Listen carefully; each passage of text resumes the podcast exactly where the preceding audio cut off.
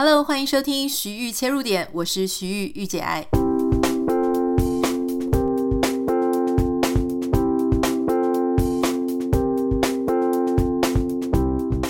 Hello，今天要跟大家分享的是一个我还蛮喜欢的城市。呃，不知道你有没有对这个城市有一些你自己个人的经验，或是你其实是听过，可是没有去过。它是意大利的佛罗伦斯。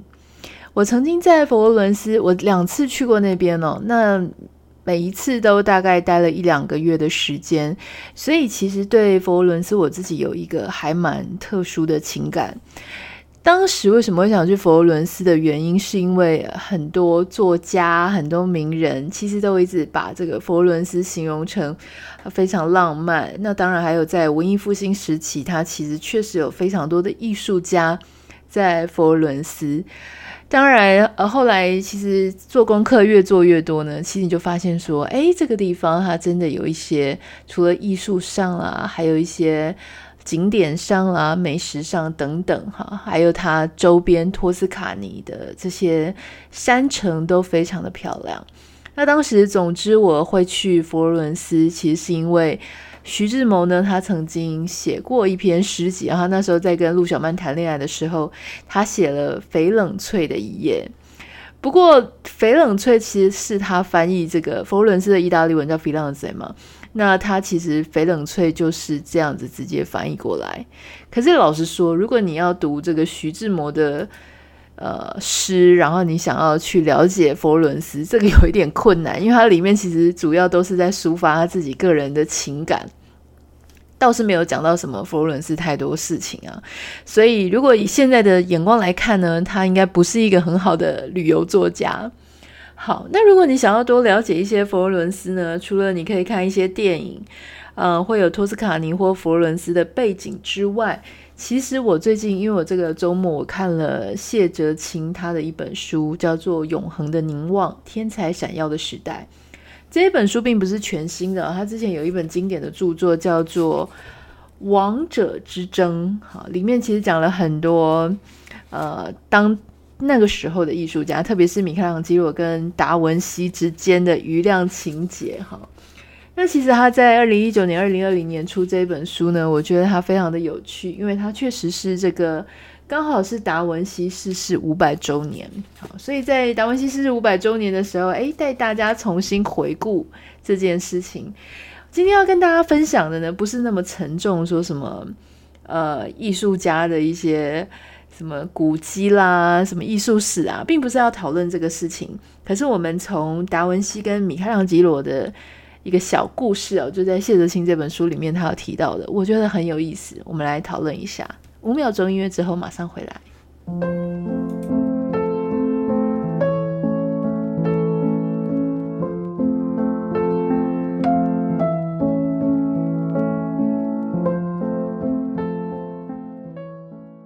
其实佛罗伦斯真的是一个还蛮不错的地方哦，那也是之所以我会一去再去的原因。呃，很多人说意大利的这个治安呢、啊、不是很好，你可能很容易遇到骗子或是扒手。我确实在罗马有遇过非常呃恐怖的经历，不过在佛罗伦斯，我觉得它的治安相对算是蛮好的，而且因为游客很多的关系，所以如果你是住在阿诺河的。另外一侧就是比较多观光客的那一侧呢，其实基本上路上都是观光客。呃，它的好处当然就是说，因为观光客的关系，所以吃啊、住啊什么都非常的方便。可是同时也是因为观光客的关系，所以整个佛罗伦斯就会跟你在书上或者你在电影上面看到那种。非常古典、非常艺术气息的感觉很不一样，因为无论哪一个再漂亮的景点，充斥着游客这种五颜六色的衣服啊、自拍棒啊，或是一些很奇怪的行为，你就会觉得那个城市跟你所想象的不太一样。好，那那时候我其实，在佛罗伦斯的时候，我都会特别去挑一些很特别的住宿的地点，例如说，我之前就会去住那种。呃，他们其实是十四世纪的一个市集，那市集的那个建筑物里面呢，就会有一些壁画，所以其实，在那样子的住宿的环境里面，哎，你就会一边睡觉的时候，然后一边感受到非常古老的建筑物，然后以及他们这个城市里面代代相传下来的一些非常漂亮的一些古物哈。呃，除此之外，其实我也会租脚踏车。我第二次去的时候呢，我就租了脚踏车，然后我租在比较稍微偏僻一点的地方，也就是那些地方比较没有游客，然后我就可以在呃出去的时候呢，我就骑着脚踏车。可是后来我发现，其实脚踏车也还蛮累的，因为那个地方其实地势啊起起伏伏的，所以而且又都是一些石板的路，所以其实。我觉得脚踏车也没有那么方便。如果你不介意的话，其实就走路，在那边真的非常的适合走路，穿越在这个大街小巷巷弄里面。特别是意大利很多那种蔬果的摊商，然后他们你就会发现说，哇，他们的番茄就是长得真的非常的漂亮，非常的好，应该全世界最棒的番茄大概就在那里哈。那番茄也是意大利他们非常重要的食物啊，包含你所知道的番茄肉酱，然后很多什么呃，他们很多的料理里面都会使用到番茄跟这个罗勒叶。那大家要知道，就是说达文西呢，如果你不是很熟，那他最厉害的，当然最有名的就是蒙娜丽莎的那个画嘛。那米开朗基罗就是大卫像。好，其实这两个人呢，他们都是佛罗伦斯。佛罗伦斯人，但达文西呢是一四五二年出生的，米开朗基罗是一四七五年，其实是在差不多的年代，但是他们两个人差了二十三岁，我就觉得非常的厉害。你看，佛罗伦斯一个非常小的地方，然后居然就有非常非常多历史上超知名的人物哈，除了达文西、米开朗基罗之外，还有拉斐尔跟马基维利，政治哲学家，他们都是佛罗伦斯人。好，那讲到这里呢，其实，嗯，很多人就开始提到说达文西跟米开朗基罗之间，哦，那你就想说，在那样子的一个年代，以及那么小的一个地方，哈，他们两个都是非常厉害的艺术家。那达文西在呃某一次呢，这个特别的委员会里面，有人就提议说呢，要把这个米开朗基罗的大卫像放在。市政厅旁边有人觉得要持反对的意见，哈，原因是因为呢，他们认为说大卫雕像里面呢，哦，这个因为他有露出他的性器官嘛，如果你忘记大卫雕像长怎么样，你现在可以 Google 查一下哈，因为他是一个呃男子的。这个裸体，那很多人就会开始讲说，哦，你如果当然很多人就觉得说，米开朗基罗这个大卫雕像很棒，好，它充满了源源不绝的活力。可是另外一派呢，特别是这个达文西，呃，他就对于大家在那边讲说，哦，米开朗基罗他都是如何的不可思议的天才啊，他的大卫像多棒又多棒。很多人就会说，达文西的笔记本在史料上面呢，他透出了透露出了不耐烦，而且呢。他还把这个大卫的形象呢，好，他在笔记上面呢，就用晕染的墨汁把这个大卫的性器官全部给他涂掉，哈。很多人就想说，嗯，那他到底是故意的吗？还是不是故意的呢？这个其实是不得而知。但总之，呃，这个达文西呢，他就有特别有提到，就是说他在大家前面就跟其他的委员讲说，他认为呢，如果把大卫他放在一个呃，国家的大门、城市的客厅当中，好，那他会让这个国外的使节相当的尴尬，所以他认为呢，就必须要在大卫雕像上面，它的重要部位上给他一个遮盖啊，给他加个叶子什么的，然后大家就会觉得说，嗯，你可以想象吗？米开朗基罗的大卫雕像在那个地方加了一块叶子，哈，这感觉很搞笑啊。那当然，米开朗基罗他事后听到达文西的说法的时候，你就可以想象他有多不爽啊！因为老实说，这个米开朗基罗他其实一直对于呃人的裸体啊、肉体啊，他其实是很以这个为主题来做了他的一些很多的艺术形式，而且在艺术界里面也会认为说，诶，其实裸体它并不是一种呃很脏的东西，它其实就是一种表现的形式哈。而且特别是呢，其实就有人讲说，哎，你其实达文西你自己的呃维特鲁威人呢，他也是一个裸体啊，那你怎么会说你自己的就可以，然后那个米开朗基罗的你就硬要给人家加叶子，特别把人家加一个遮羞布哈？所以呢，后来当然就是两个人自此之后就有非常多的瑜亮情节。那当然最后呢，呃，很多人他们这个委员经过一个漫长的讨论，最后呢还是决定要把这个米开朗基罗的大卫像，呃，慢慢的把它离开了圣母百花大教堂的工作坊，往这个领主广场，也就是他们一个非常重要的地标上面呢，把它放下去。而这个大卫雕像就代表的是他们共和国的骄傲。那当然，现在这个真正的大卫雕像呢，它现在放在佛罗伦斯的美术学院里面。所以你如果要看真迹的话呢，你是必须要去这个佛罗伦斯的这个艺术美术学院里面去看。你没有办法在外面看到，你在外面看到大概都是复制品。好，好，所以这个很多人就在讲说啊，那你看现在。呃，最后呢，他们也没有真的去把这个大卫雕像啊，就是移掉，或是真的给他加叶子。那达文西每天都要从这个大卫雕像下面经过的时候，他心里一定是非常不爽哈。我后来看到这个哲清他去整理这个故事，然后他去重新来描述的时候，我就觉得非常有意思。因为站在我们后人的角度来看，其实。他们两个都是非常厉害的人啊，我们根本不会想说一定要去比一个高下，说哦，谁比较厉害或谁比较不厉害，对吧？可是对于他们当事人当时来讲，肯定就是你知道达文西因为又比他来的早一些，所以一个他已经红了很久的人，突然面对一个才二十几岁的一个后起之秀，他其实心里一定会有非常多很不安全感跟焦虑的事情。这个事情不要讲米开朗基罗或是达文西，说不定在你身边就会常常发生这个事情。其实像在这个文学上、文坛上，或是演艺圈等等这些各行各业里面呢，这种事情都是屡见不鲜。其实有时候呢，甚至也不是在职场上哦，有时候就是光是年纪，你都可以让人家觉得威胁。我突然看了这个事情，当然我就是有很多的感触。那其中一个就是我想到说，以前我记得我才二十出头，刚从学校毕业的时候，然后那个时候我进入了一间广告公司。我记得我那个老板呢是个男生，然后他每次出去开会的时候呢，他就特别喜欢带我出去开会。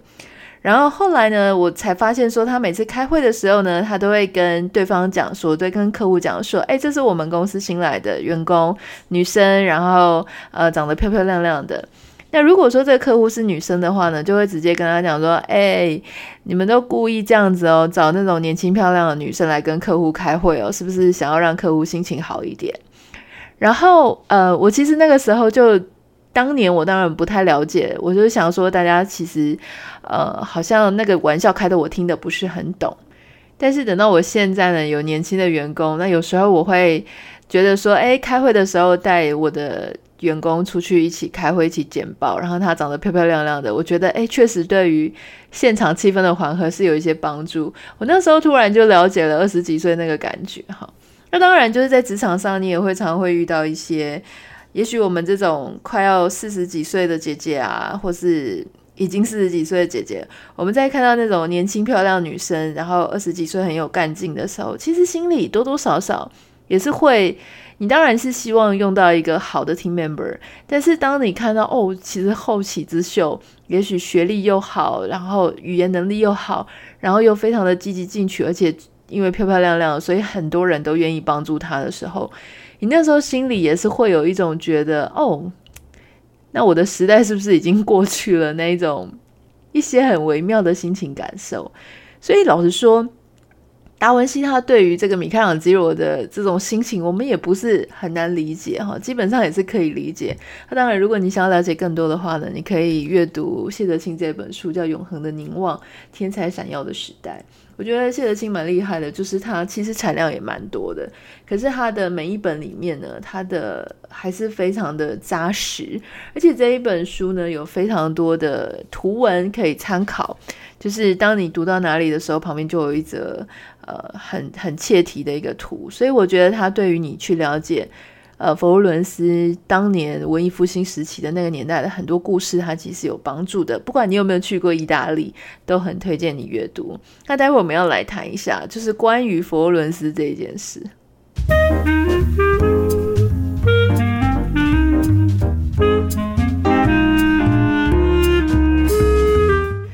前在佛罗伦斯旅游的时候呢，其实一开始你就会被那个阿诺河的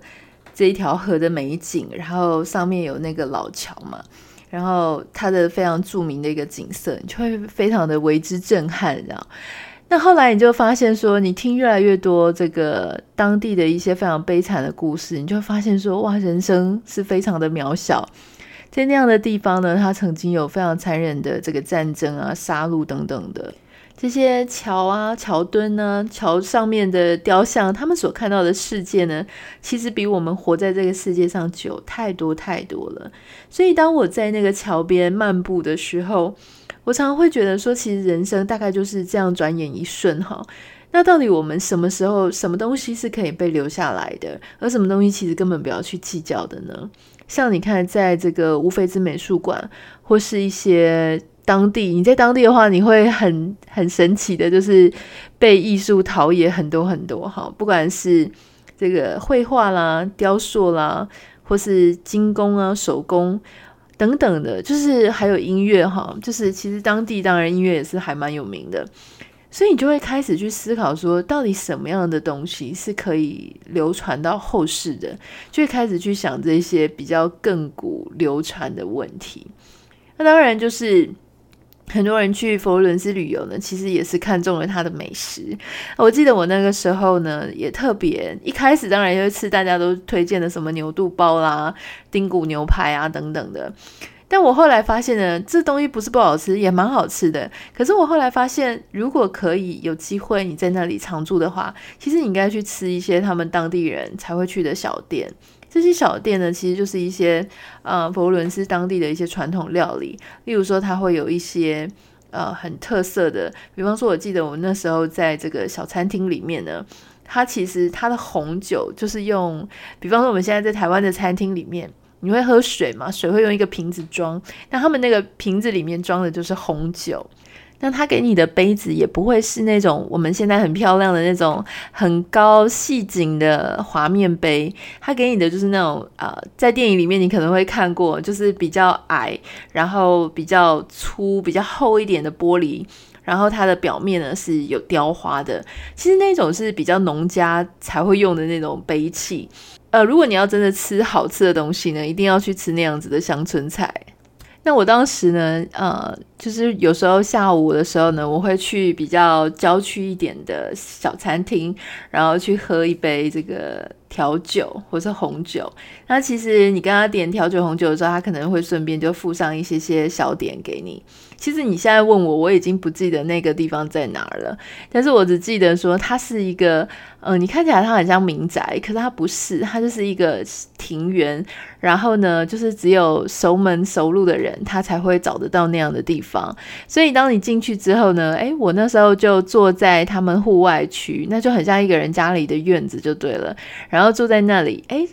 这个 waiter 他就会来，就会问你说你要喝什么？我记得我那时候是点 Mojito 吧，因为我对调酒其实也不是知道太多，所以我就是点 Mojito。那 Mojito 上面有一个薄荷叶，所以他就跟我说：“哦，那你的要稍等一下哦，就是我们要现摘那个薄荷叶。”然后我就说：“现摘的意思是什么？”就他就指着远方一片这个植物的花园，他就跟我说。嗯，因为要为求新鲜的关系，所以我们现在会去那个花园里面摘一摘一片。我就说哦好，那我就觉得很兴奋啊，所以我就想说嗯好，那我就在这里慢慢的等。其实你人在佛罗伦斯，那整个步调呢都会变得比较慢一点。呃，他们这个意大利人其实大家是出了名的，做事情就是不会很快。还是老实说，你要跟这种呃南边的意大利人比起来了，其实佛罗伦斯的人个性又比较拘谨，好多了哈。就是他们其实本质上呢，我觉得你会感觉佛罗伦斯人是非常喜欢做生意的。但事实上，他们从这个十五世纪啊、四世纪开始，他们其实就是商业贸易非常有名。所以我觉得，也许那样子的 DNA，也许有传到他们这个后代子孙。所以其实你会感觉说，哎，整个佛罗伦斯人他们对于做生意还是很有头脑的。好。讲回我刚刚那杯 Mojito，就我就这样等等等等了四十分钟，我我的 Mojito 都没有来，而且那家店其实没什么别人，所以我就有一度怀疑说他是不是忘记我还有这个 Mojito，然后我就走过去问他，就他就跟我说，然后他们就当然私下交头接耳啊，我就说，请问刚刚那个 waiter 人在哪里？因为我看到的是另外两个人。就后来另外两个人就跟我说，不好意思，等一下，因为他刚刚去花园，到现在都没有回来。然后我就很傻眼，我想说，哇，这该不会意大利的 waiter 他就跑去 bartender 然后我 waiter 他就跑去顺便去散步去了。结果后来呢，诶，不久之后他们就拿来我的这一杯 mojito，然后就跟我讲说，不好意思，因为刚刚他们忘记那个薄荷叶种在哪里了，所以找了一段时间。我那时候就是真的是啼笑皆非耶，因为其实你在意大利就是住一段时间之后呢，你就会发现，你真的凡事不要太认真，也不要太计较，因为他们的人其实不会像我们在台湾，就说他几分钟没有来，然后你就整个气到要去跟他理论哦，是不会的，因为他们就觉得说生命就是要慢慢的感受它的美好，那当然他会略表歉意，可他不会真的觉得说。花了那么多时间找是一件很夸张的事情，那而且他会觉得说，其实这段时间你也在享受那边的氛围哈，所以他们也是慢条斯理的来。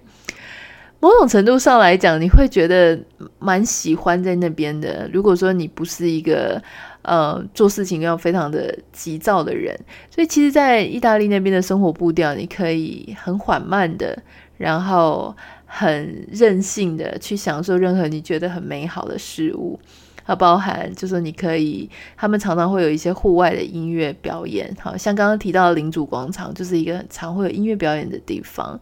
然后，呃，他们的这个常常你就可以走到一家店里面，然后去跟老板啊去聊很多。比方说，像我那时候住的附近，它就有一间卖茶叶的店。那卖茶叶的是一对姐妹，那姐妹都是意大利人，长得非常漂亮，是那种。呃，可能三四十岁，四十几岁，然后觉得她的这个气质啊，非常的有女人味，所以我常常喜欢去那个茶叶店呢，跟这个两位姐妹多聊几句。其中有一个人的英文比较好一些，然后他们真的就是可以很很人很好的去跟你讲说，哦，这一页这个这一罐呢是有巧克力烘焙，有巧克力味道的。那另外一罐是什么？然后就一罐一罐的打开给你闻。然后如果说你最后也没有买，其实他们也还好。可是他们当然也是会说服你买一些回去当礼物啊，或是你今天晚上就可以回去喝。那他们也会推荐你说，因为其实呃香氛，香氛也是意大利和佛罗伦斯非常有名的地方哈，有名的特色的产品。所以其实我觉得在那个地方呢，你真的是可以感受到很多生活的情趣。那也无怪乎了。你其实讲回到今天我们来讲那个艺术的主轴，我一直认为说，有一个地方、一个城市，它如果要去培养美感跟培养它的艺术的气息，嗯，我觉得最重要的事情是你要有生活当中的余裕。也就是说，其实你们这一个城市或这个居住地区的人呢，他们都要能够，呃，有享受生活的那种步调，才有可能会有。非常厉害的一些杰作出来。那当然，如果我们回到今天讲的时候，如果你今天呢遇到一个跟你实力很相当的，不管是在你的生活当中或者在职场当中，我有时候都在想一件事情哈，因为人其实他不会去跟比自己太好或是没有比自己好的人去比较。你想想看哦，如果今天呢他是哦郭台铭，你会说郭台铭很有钱，然后你会想要去跟郭台铭一较高下吗？我觉得你可能不会，但马云可能会哈。那如果今天有一个样样都不如你的人呢？他其实就是很嫉妒你，那你会去理他吗？老实说，你也没有时间去理他的。所以今天一个会让我们产生嫉妒心跟比较心的人，某种程度来说呢，其实我们内心也同时认可了对方他的实力跟他的这个 level 程度，可能跟我们也差不多。好，所以当你产生比较心的时候，或是对一个人感觉不爽哈，觉得有竞争意识的时候，你不要忘记，其实你的内心早就认可他跟你是差不多了。如果你没有认可他跟你是差不多的话呢，你就不会有这种不舒服的感觉哈，想要拼的感觉。那老实说，这种小小的嫉妒啊，小小的比较心，我常常觉得也是我们自己进步的动力。只要不要太夸张，就是你所有的眼光焦点都在他身上，这样就好了。因为老实说，像今天我们在看这个达文西跟米开朗基罗，只有他们两个自己在在意啊，我们后人哪有在在意呢？对吧？我们多希望就是你就把自己的事情顾好，然后多留一些漂亮的东西给我们后世，给我们后代，这样就好了。所以今天如果是我们自己遇到的话呢，我也要鼓励你哈，不管你的周遭有没有一个让你觉得很嫉妒，然后有余量情节的人，我想我们都要学习，就是把这个目标跟视线的焦点重新回到自己身上。因为常常这个当年当然是这个大家移动的机会比较少，然后他一辈子都是可能这两个人就在缠斗。可是像我们现在所面临的环境多么的多变啊！我们可能这个阶段跟某 A 可能就是一个竞争对手，下一个阶段又跟某 B、某 C、某 D 哈。所以其实老实说，我们常常就是要面对一些不同的对手，这个变成一个很常态的事情。那如果我们每次都一直因为别人而影响我们自己的方向呢，那我们就最后就会变成完全是在因为别人而计来拟定自己方向的人。所以我要鼓励大家，就是你还是要拿捏好你自己的方向，然后做自己想要做的事情。那其实最终你会想说，等到我们都是百年之后，人生结束的时候呢？老实说，之后再来看这些事情都变得非常的小，根本就不值得一提。这样好，那我想今天的节目就到这里。如果你真的有一天要去佛罗伦斯观光的话，我很推荐你可以在这个订房的购物呃订房的网站上面，例如像 Bookings.com、Hotels.com 上面，你可以去找，不要住那些什么。很大的那种饭店啦，就是那种很豪华的饭店。我觉得在佛罗伦斯住那个真的太可惜了哈。你可以选择住一些非常有特色的古迹建筑，但他们其实评分常常也都是非常高的。那边有非常多的活动好玩，你可以参加烹饪课啊，或是骑着那个 Wisba 去他们的酒庄山城去骑车。这个都是我自己体验过的，所以也非常的推荐。好，那希望你会喜欢今天的节目。我已经等不及这个疫情结束之后呢，要重新赶快把我的包包背起来，把我的行李箱拿着，然后就要去旅游了。呃，如果你喜欢今天的节目呢，请帮我们订阅，然后帮我们在 Apple Podcast 上面按下五颗星跟你的留言。